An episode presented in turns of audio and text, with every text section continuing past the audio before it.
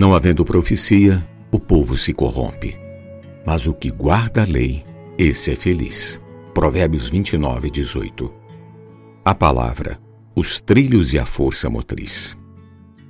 A Bíblia estabelece todos os princípios de Deus. É como os trilhos de uma locomotiva, os quais indicam o caminho sobre o qual devemos andar. Já ao falar de Deus por intermédio dos profetas nas Escrituras, dá-nos força e faz com que andemos nesse caminho, sobre os trilhos, assim como a força motriz da locomotiva a impulsiona a andar sobre os trilhos. Deus usa a sua palavra para nos conduzir. Há no Novo Testamento dois vocábulos utilizados no original grego que são traduzidos por palavra de Deus.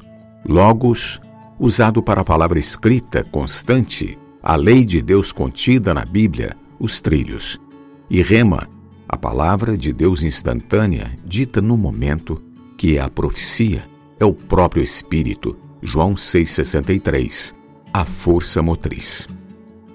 O Senhor fala à igreja a sua rema por meio dos profetas que estão fundamentados na sua logos.